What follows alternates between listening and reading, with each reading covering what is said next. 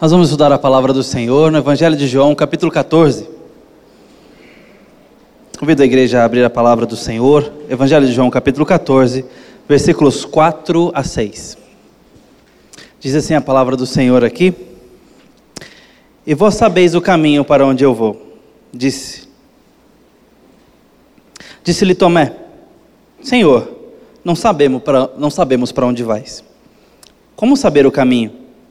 Respondeu-lhes Jesus: Eu sou o caminho, a verdade e a vida.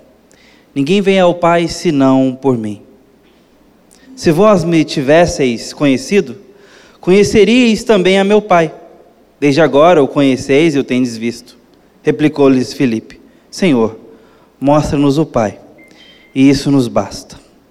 Até aqui nós vamos ler a palavra do Senhor. Eu quero, mais uma vez, pedir a Deus por nós nesse tempo. Senhor, muito obrigado pelo tempo que estamos dedicando com esses minutos diante da palavra do Senhor, dos louvores, em congregação, em comunhão, podendo falar contigo, te ouvir de uma forma especial junto com outros irmãos. Te pedimos que nesse momento o Senhor tenha misericórdia de nós e fale conosco, Pai. Em nome de Jesus. Amém. Irmãos, esse é um texto básico para a fé cristã. Se não o texto por si só é tão básico, no mínimo o que ele trata, dentro do escopo dos evangelhos, ao mostrar a exclusividade de Cristo para nos chegarmos a Deus.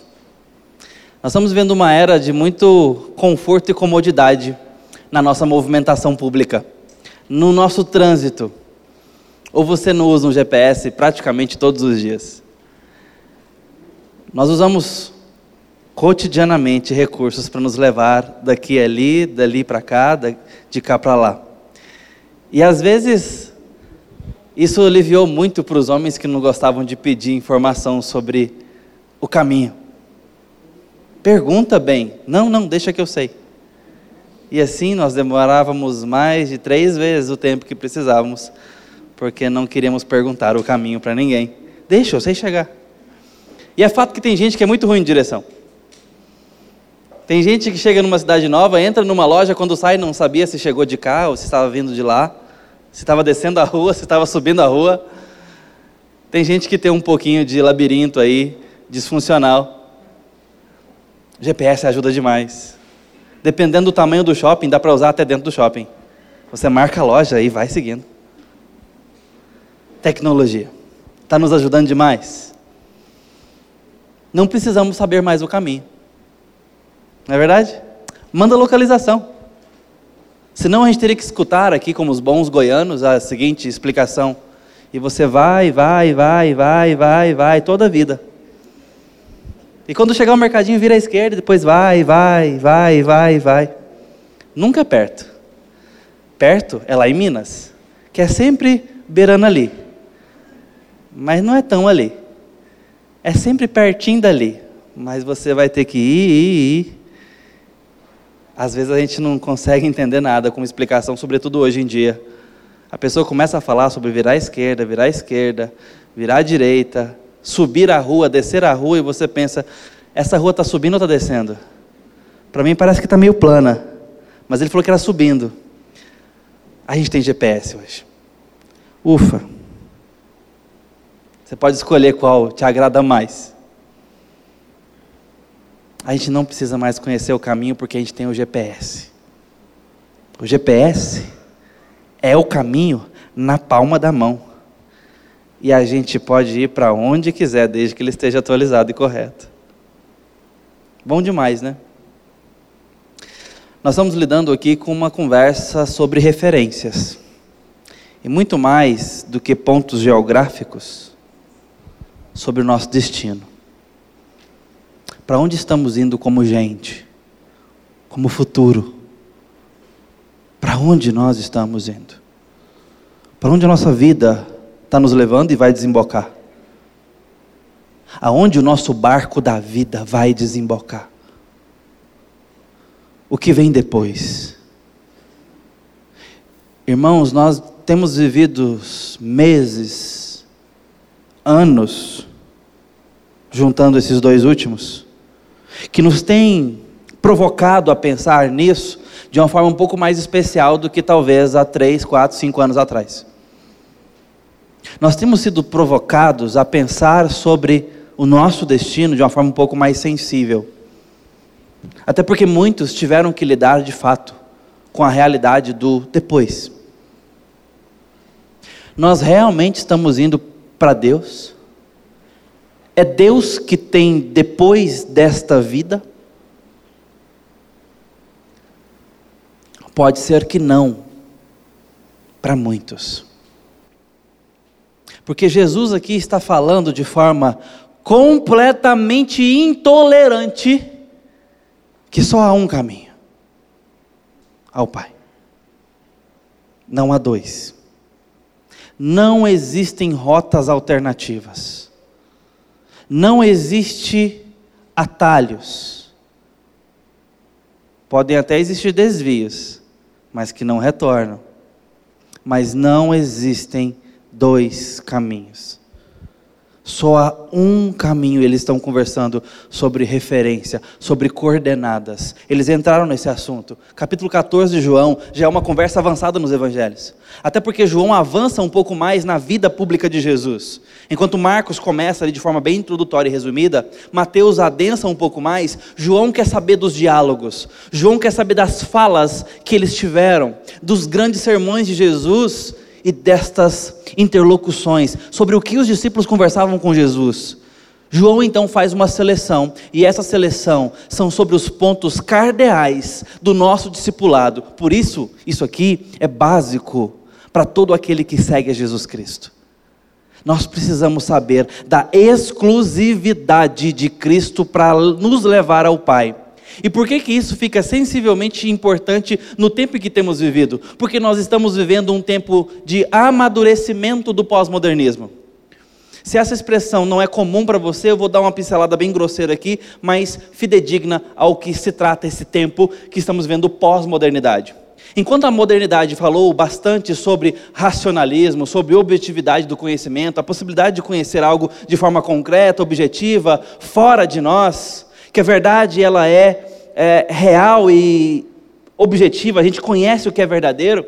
A pós-modernidade confrontou muito isso, mas nasceu desse tempo. E aí vem desde um pensamento descartiano que falava penso logo existo. Eu estou mencionando isso porque abre de forma representativa muito do que se tornou a pós-modernidade, onde a verdade não está fora, mas dentro, onde cada um pode ter a sua própria verdade, porque eu valido a minha verdade com a minha percepção e minha consciência. Se é verdade para mim, basta. Se é verdade para você, basta. E aí nós podemos deixar aquele bilhete anotado. Se te faz feliz, é bom. Assinado Satanás. Mas a verdade é que a verdade, na pós-modernidade, é múltipla. Pelo menos é assim que insistimos em crer. Ela é plural. Ela é diversificada. Ela não é única nem objetiva, ela é subjetiva cada cabeça uma sentença.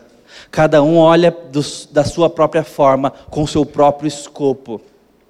E essas são algumas características da pós-modernidade. O subjetivismo.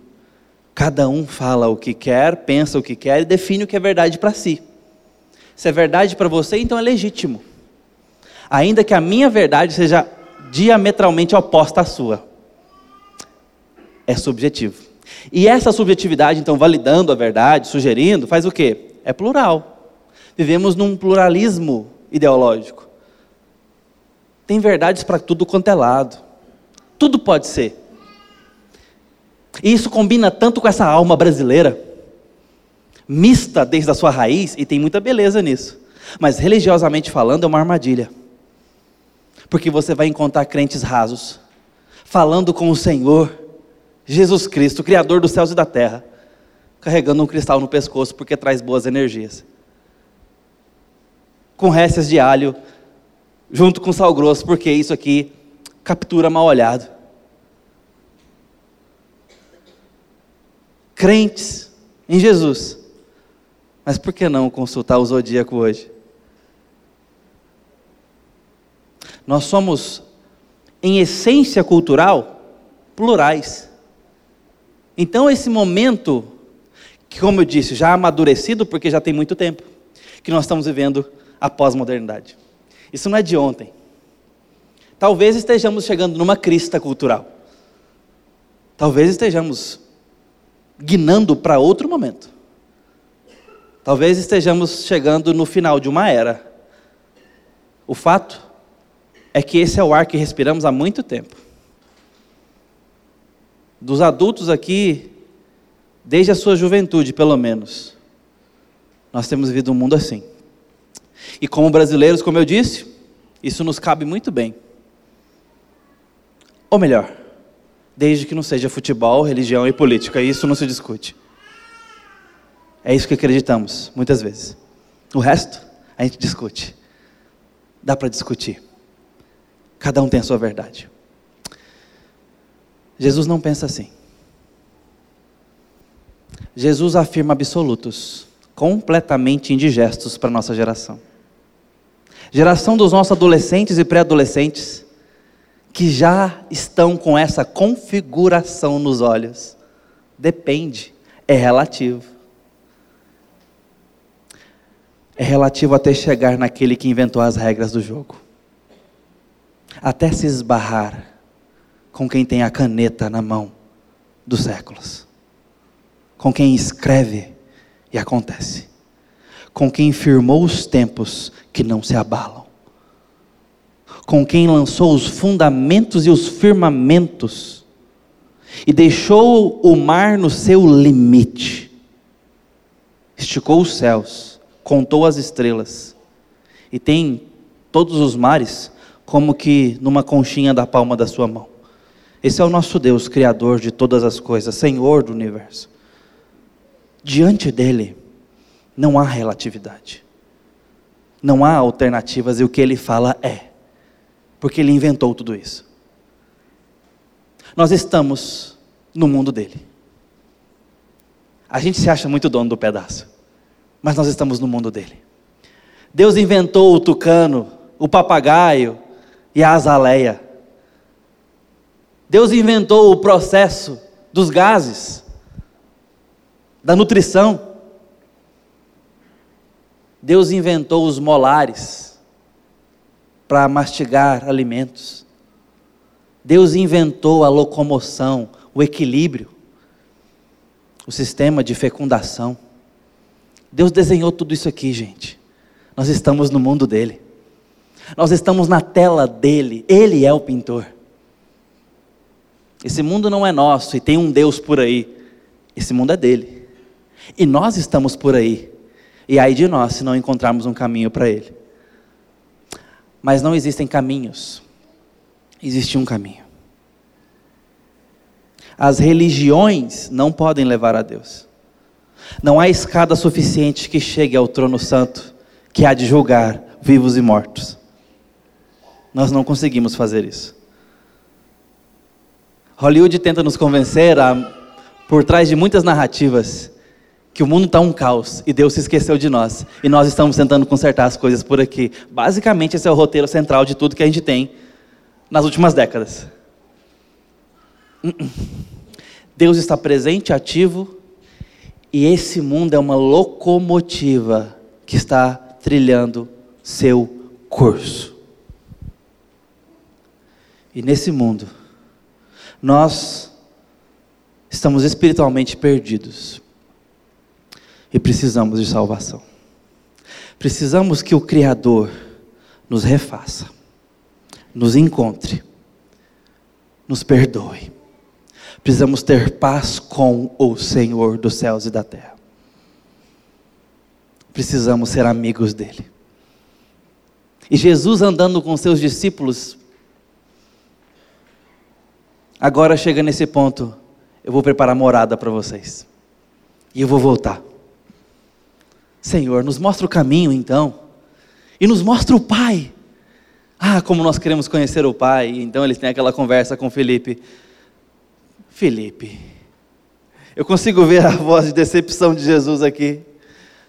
Felipe, o Pai. Como assim, Felipe? Que mais você quer ver? Você está comigo. Eu sou o caminho, a verdade e a vida. Jesus estava dizendo: tudo foi feito por mim, por meio de mim e para mim, Felipe. Eu sou o primeiro e o último. Todas as coisas convergem em mim, Felipe. Eu sou a chave de interpretação cósmica, ou seja, eu dou sentido às coisas. Sem mim elas se perdem em sentido e significado.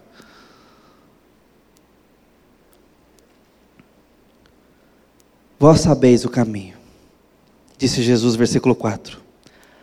Há um caminho. Essa é a primeira verdade desse texto no versículo 4. Existe. O mundo pode estar o caos que for, queridos. Pode ter a desesperança que existe. Podemos enfrentar e até ter agora vencido uma pandemia, ou chegado aqui na cara do gol, nos seus finalmente, nós estamos começando a ter uma trégua. Depois de tanta dor, tanta dificuldade, em todos os níveis da pirâmide social, em todos eles. Nós podemos ver um mundo que tem doenças assim. E o mundo não parou para viver uma pandemia como inimigo único e comum. Na verdade, não, nos dividimos, nos matamos, dificultamos as coisas e continuamos com as nossas outras mazelas. Continuamos matando pessoas, continuamos violentando pessoas, continuamos sendo corruptos nas finanças, nas políticas, continuamos fazendo aquilo que, como gente nesse planeta, fazemos de mal. A maldade continuou, acidentes continuaram acontecendo, divórcios continuam acontecendo e não pararam por conta de uma pandemia. Filhos continuaram desobedientes e rebeldes, maridos e mulheres continuaram doentes em seus lares. Ruínas financeiras, dificuldades de todos os níveis e a nossa maldade.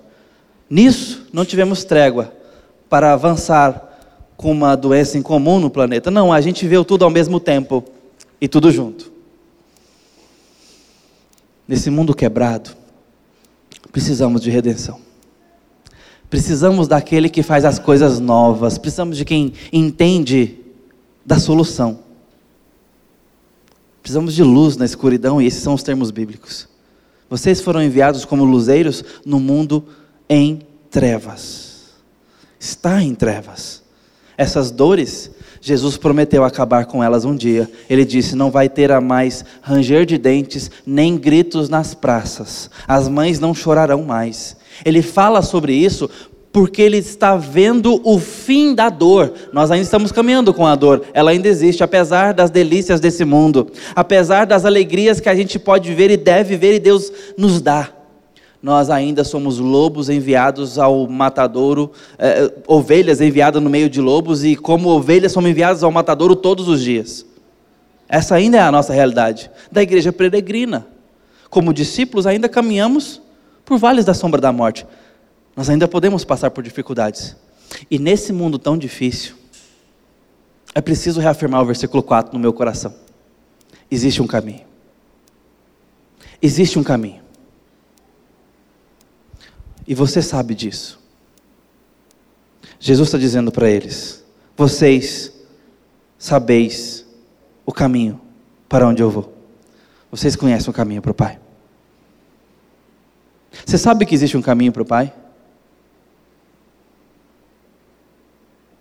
Porque se você sabe, você não pode deixar de falar isso para quem não sabe. Não é porque o seu colega de trabalho, é bem sucedido, está em paz consigo mesmo, ganhando muito dinheiro nesse mundo e nessa cidade, que ele sabe o caminho para o Pai. Não deixe que esse seja o céu do seu colega de trabalho, porque esse céu acaba. E a traça come. Não é porque seus filhos estão indo bem nos estudos que eles sabem o caminho para o Pai. Os estudos levam à profissão, a profissão ao sustento, à realização profissional e, na melhor das hipóteses, a recurso financeiro. Mas isso passa. E um dia teremos que chegar no destino final. Seus filhos estão indo para o Pai? Eles sabem o caminho. Não é porque o seu casamento vai bem que vocês estão indo para o Pai, que o seu cônjuge sabe o caminho para o Pai. Você sabe o caminho para Deus? As pessoas ao seu redor precisam saber também.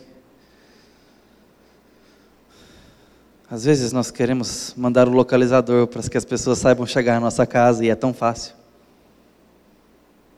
Às vezes temos a oportunidade de explicar à moda antiga um endereço, como falávamos há pouco.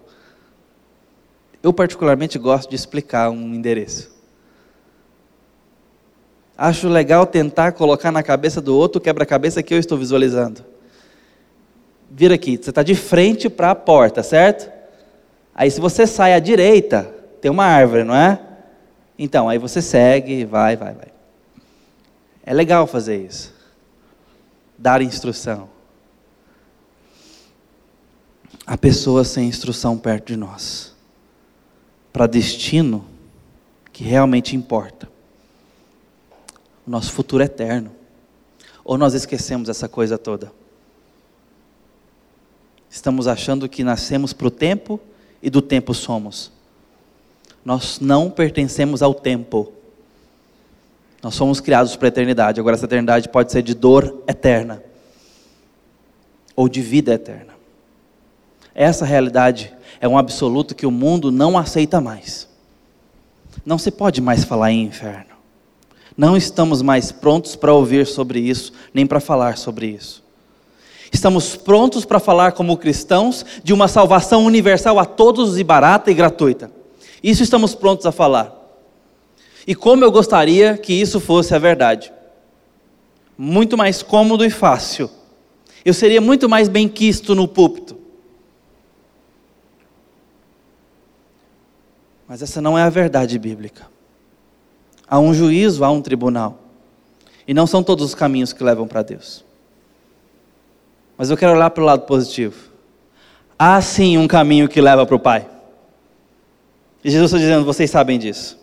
Mas então Tomé diz: Senhor, se não sabemos para onde vai, não podemos saber o caminho. Tomé está dizendo: Tomé dificulta as coisas sempre, né? Esse bichinho é difícil para criar as coisas. Senhor, mas para onde o senhor está indo? Essa é uma forma muito legal e estratégica de perguntar sobre o céu. Ele não nos falou nada, mas agora eu pego ele. Sabemos sim, senhor, só a gente sabe para onde o senhor está indo. Como é que a gente vai saber o caminho? Para onde o senhor está indo? Como é que é lá? E Jesus não nos dá detalhes, mas diz: Então, respondeu-lhe Jesus: eu sou. Eu sou o caminho, Tomé. Basta. Se conhecemos a Cristo, temos o GPS. Não precisamos saber onde fica. Não precisamos saber as nuances do caminho, porque Jesus nos guia até lá. Jesus nos guia até lá. Existe um caminho, e esse caminho é Jesus. Tomé, eu sou o caminho. Não chegaremos ao Pai se estivermos fora de Jesus. Basicamente é isso que ele está dizendo. E como estar em Jesus? Crendo nele, temendo o seu nome, honrando a Cristo. Mas por que eu preciso crer, temer e obedecer? Porque é na obediência e no temor que se prova que creu. De verdade. Não é se você gostou, é se você creu acreditou com o coração. Porque quando isso acontece, você nasce de novo e é transformado. E a prova disso é que agora você ama a Deus, tem afetos para com Deus. Tem confiança depositada. É uma questão da fidúcia do coração. Você depositou a sua confiança nele. Você foi transformado. Nasceu de novo. E isso, inclusive, é a prova da sua salvação. Por isso você agora o honra, o obedece, porque você de fato o conheceu. E quem é ele? Senhor. Não é colega, não é amigo. Ele pode até nos chamar de amigos, mas ele é Senhor. Ele é mestre, rei. E nós estamos aqui, súditos, discípulos, servos. Por isso obedecemos. E como saber o que ele manda? A sua palavra. Assim nós descobrimos se estamos no caminho. Não é tão difícil assim. É difícil passar de um lado para o outro, na verdade é impossível. Se eu estou fora de Cristo, passar para Cristo. É impossível. Eu não faço isso. Como eu disse, eu não construo uma ponte para Deus. Mas Jesus fez isso por nós. Ele se entregou ao se encarnar humilhantemente, ao sofrer e obedecer até o fim, receber a punição final, sangrar para resgatar a muitos. Aqueles, portanto, que creem em Cristo Jesus, recebem o mérito disso que Cristo fez. Ele recebeu a punição dos pecados. E assim, portanto, esses que estão no caminho chegarão ao Pai. Por causa desse pagamento do preço, que é a cruz de Cristo, que é a morte dele, o seu sangramento, sua obediência até o fim. É isso que é estar em Cristo, é crer nele e na sua obra e receber esse mérito dele sobre você. Por isso que não dá para viver como você vivia antes de conhecê-lo. Que agora você entendeu que ele é o caminho. E nós precisamos de um caminho para Deus. E ele diz: Eu sou o caminho. Essas são as boas novas do Evangelho. Existe um caminho para Deus e seu nome é Jesus Cristo. E nós somos portadores dessa verdade. As pessoas que recebem você, as pessoas que conhecem você, seja profissionalmente, seja socialmente, as pessoas que cruzam com seus perfis, seja profissional, seja é, apenas social, de entretenimento, as pessoas que topam com você na internet, nas ruas, no trabalho, clientes, contratantes, essas pessoas percebem que você é uma pessoa que sabe o caminho para Deus e que isso é o que mais importa. Caso contrário, existe uma condenação chegando. Noé sabia que vinha uma tempestade que mataria muita gente. Ele então vai avisar as pessoas. Nós sabemos que uma chuva está chegando, uma tempestade está chegando. E Jesus vem com os olhos flamejantes. Serão esperança para aqueles que esperam nele, mas será terrível para aqueles que o ignoraram. E nós, nesse papel, não apenas esperamos, avisamos os outros: existe um caminho, vem comigo de tal forma que as pessoas que se aproximarem de nós terão ou deverão ter como principal conexão conosco essa companhia para o Pai. Podemos até ir junto, mas eu estou indo para o Pai. O que, que isso significa na prática? Que as minhas decisões, que os meus conceitos, que as minhas escolhas, são escolhas de alguém que está indo sabendo do caminho, sabendo que existe um Deus, sabendo que existe uma palavra. E esta é a segunda coisa que Jesus fala aqui. Eu sou o rumo, o jeito de viver, como essa palavra caminho em aramaico aqui, pegando a semântica hebraica, significa é jeito de viver. Caminho tem a ver com costumes, com cotidiano. Jesus está dizendo que não apenas os costumes e o cotidiano, essa forma de viver, ele é mas ele também é a verdade. E é a, a, a segundo ponto que ele coloca aqui para nós: eu sou a verdade. E essa verdade é porque Deus decidiu sair do seu silêncio e se mostrar ao mundo. E ele iluminou autores bíblicos ao longo de milênios para que essa palavra fosse registrada e fosse eficazmente iluminada ao longo da história. Se você hoje ama Jesus Cristo, é porque essa palavra iluminou o seu coração e te fez nascer de novo. E a fé continua vindo pelo ouvir, o ouvir a palavra de Deus, que é a verdade, uma verdade, a verdade absoluta, e tudo aquilo que é diferente dela não é verdade. No mundo plural, afirmar uma verdade é algo extremamente intolerante. É algo completamente não politicamente correto. Mas Jesus nos chamou para amar os inimigos da fé, mas não para bajulá-los. E não há prova de amor maior do que eles dizer a verdade. Não negocie a verdade. Você não está no mundo relativo. Você está no mundo de Deus, onde há pessoas precisando conhecer a verdade, serem libertas. E essa verdade é Jesus Cristo de Nazaré, o Filho de Deus. Eu tenho um filho de dois anos e uma filha de quatro. Meus irmãos, como é difícil ensinar que Natal tem a ver com Jesus. O meu menor acha que é árvore de Natal. Porque ele olha para a árvore e fala: Natal, papai. Natal. Ah, e a estrela, papai tem a estrela. Mas a gente insiste e vai até o fim para lhes mostrar o caminho e a verdade. Mas nós temos tantas pessoas para falar dessa verdade. Nós precisamos comprar essa briga. Tem muita briga que você não deveria estar comprando. Mas essa é para a esperança das nações anunciar a verdade no mundo perdido. Jesus Cristo é a verdade absoluta sobre todas as coisas. Eu tenho conversado com algumas pessoas mais próximas.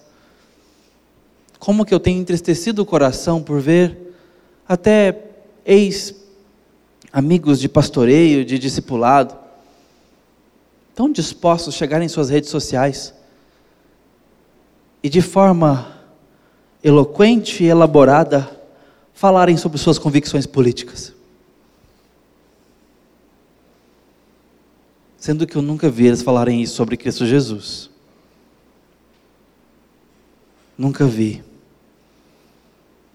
Tamanho esforço para falar da única esperança que nos leva para o Pai. O que há de errado com a nossa geração? Que está disposta a perder pessoas por conta de suas convicções políticas, mas não estão dispostas a pregar o Evangelho até o fim, a ponto de serem desejadas. Há bandeiras muito maiores do que a de Cristo Jesus carregadas por nós, meus irmãos. Nós precisamos rever os nossos conceitos e entender que somos prioritariamente portadores da verdade, a verdade é Cristo Jesus. E por ela medimos todo o resto, incluindo a política. Medimos pela verdade de Cristo mensuramos pela régua do Evangelho. E levamos todo o pensamento cativo à obediência desse Cristo Jesus, como Paulo fala aos Colossenses. Levamos cativos os nossos pensamentos. Senhor, está aqui os meus pensamentos, avalia eles. Julga tu. Diga o Senhor. Se como eu tenho tratado a minha esposa está correto. Se como eu tenho criado os meus filhos está correto. Diz o Senhor se o princípio por trás desse filme é louvável ou condenável. Todo pensamento, todo pensamento cativo. Porque temos que julgar todas as coisas, vivendo nesse mundo. Como cristãos, somos luzeiros sobre todas as coisas que nos envolvemos, mas, sobretudo, para as pessoas que se envolvem conosco e cruzam o nosso caminho. Ele é a verdade. E Jesus está dizendo: vocês sabem disso. Senhor, mas para onde o Senhor está indo? Eu sou o caminho. Eu sou a verdade. Mas ele diz mais: Eu sou a vida. Jesus é a forma ou a fórmula de entendimento final das coisas. Por isso ele é a vida. Lembra quando João tem uma visão lá na ilha de Pátimos, ele está preso. E então vem o Senhor e revela para ele algumas coisas que vão acontecer e que estão acontecendo. E ele tem a visão do Apocalipse, que na verdade é o livro das revelações. Deus mostra aquilo que está coberto ou encoberto, e ele passa a conhecer e anunciar, com figuras bem ah, exóticas veterotestamentárias, é verdade, trazidas da cultura judaica, mas juntas naquele cenário ali, parece uma fantasia muito grande, algo bem extraordinário. É o livro de Apocalipse. Mas tem algo mais comovente em João, quando ele então vê o livro da história. Um livro que é selado completamente sete selos, meio que por fora e por dentro. Esse livro é a história da humanidade. Claro que ele está mostrando de forma figurada, apontando para uma realidade. Aquilo é um símbolo que aponta para uma realidade. Qual é a realidade? Existe a história da humanidade. Essa é a realidade. Qual é o símbolo? Ela está ali colocada simbolicamente como um livro lacrado. E o fato dele estar lacrado é: não conhecemos o conteúdo, não pode ser compreendido, não tem sentido.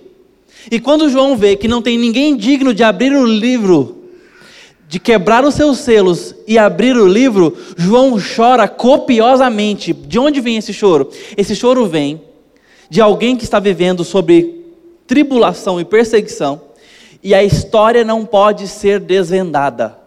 É como se nós tivéssemos o seguinte pensamento fatalista e existencialista: nada tem sentido, nascemos, sofremos e morremos. Basicamente, essa conclusão que João chega ao ver que ninguém pode abrir o livro. Então, acabou. Jesus veio, fez o que fez, morreu.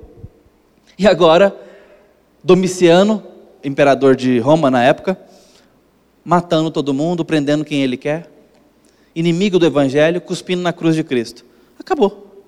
João chora, porque a história não tem sentido.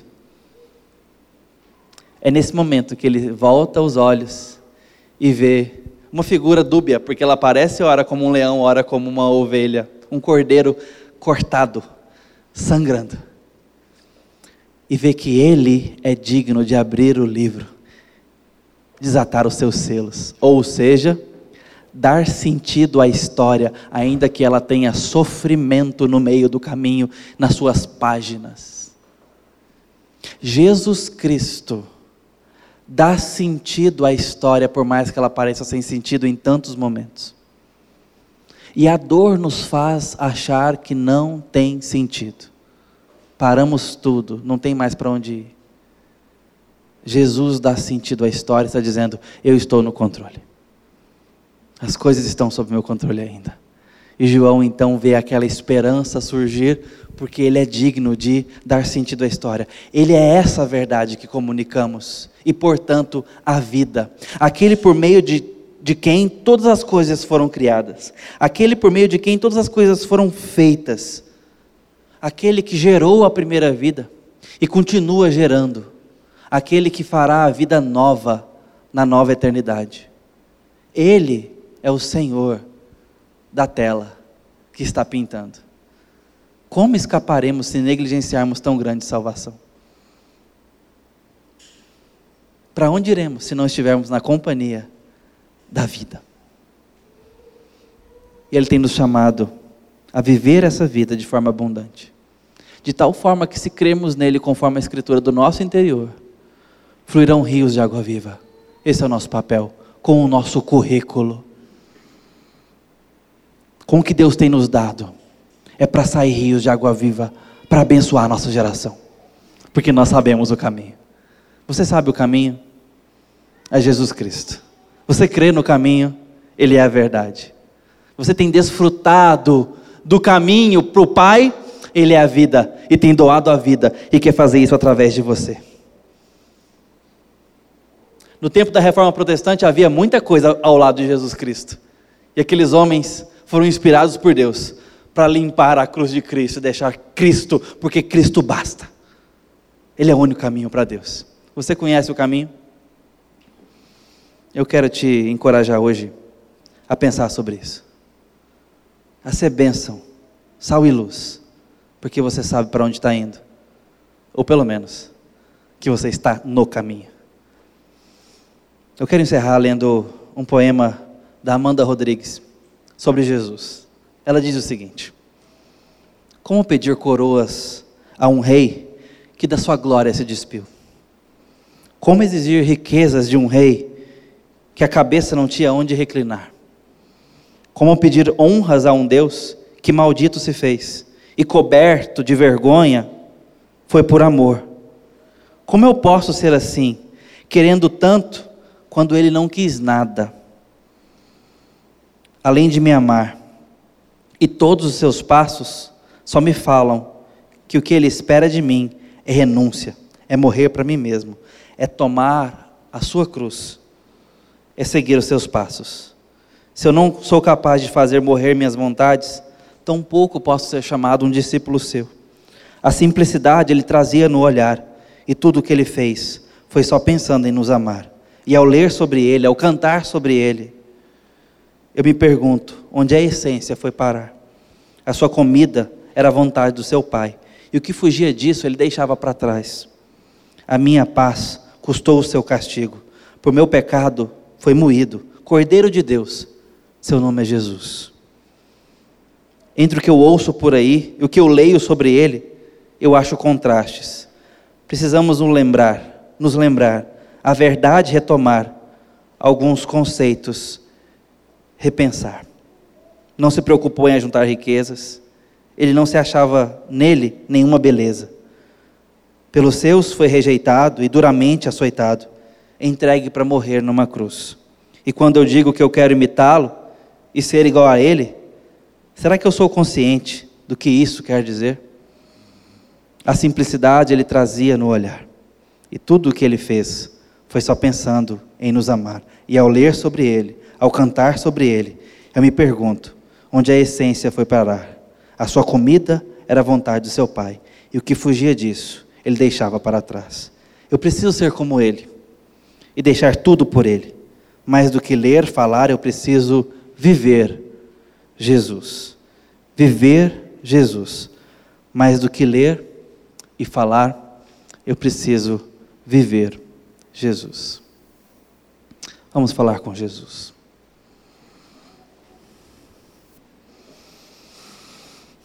Ó oh Deus bendito, Teu Filho nos mostrou que há um caminho para Ti. Ele é o caminho. Caminho providenciado na eternidade. Para que na história e ainda hoje pudéssemos encontrarmos com o Senhor e ter esperança eterna. Hoje é tempo de nos rendermos a Cristo Jesus, crermos em Cristo Jesus, renovadamente, convictamente. Se alguém hoje escutando essa palavra e ainda não se lançou completamente a Cristo Jesus, não se rendeu debaixo da sua cruz, eu te peço que teu Espírito Santo hoje faça essa obra de regeneração, de renúncia, de entrega. Que haja fé mediante a tua palavra, porque o Senhor é quem chama os mortos para a vida. Assim te pedimos em nome de Jesus, o caminho, a verdade e a vida. Mas também te pedimos, ó Deus, por aqueles que estão fora do caminho, cocheando entre dois caminhos. Tem misericórdia, Senhor, e alerta renova, quebra, mas nos firma no caminho. Nos firma em Jesus Cristo. E também te pedimos, ó Deus, para que a tua igreja seja a porta-voz do caminho, seja placa sinalizadora, seja referência e localizadores do caminho, para mostrar ao mundo Jesus Cristo e onde encontrar Jesus Cristo. Ó Deus, que haja em nós da tua palavra, para que de nós saia a tua palavra. Verdade e vida para esse mundo. Em nome de Jesus. Amém.